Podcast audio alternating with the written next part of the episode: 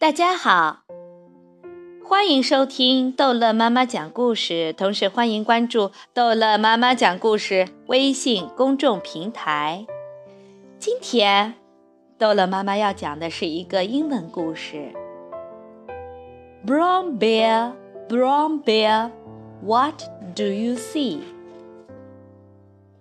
Brown bear, brown bear, what do you see? I see a red bird looking at me. Red bird, red bird, what do you see? I see a yellow duck looking at me. Yellow duck, yellow duck, what do you see?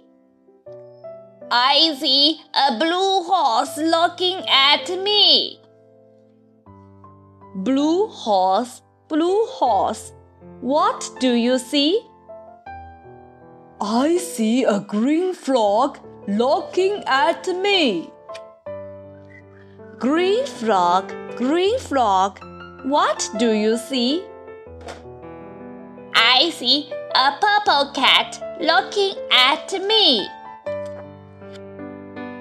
Purple cat, purple cat. What do you see? I see a white dog looking at me. White dog, white dog. What do you see? I see a black sheep looking at me. Black sheep, black sheep. What do you see? I see a goldfish looking at me. Goldfish, goldfish, what do you see? I see a teacher looking at me. Teacher, teacher, what do you see? I see children looking at me. Children, children, what do you see?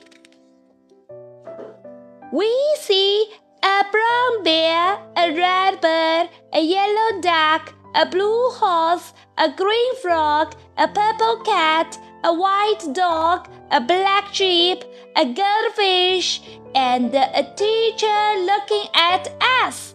That's what we see. 好了，这一集的故事就讲到这儿结束了。 孩子们，你们能听懂豆乐妈妈讲的是什么故事吗？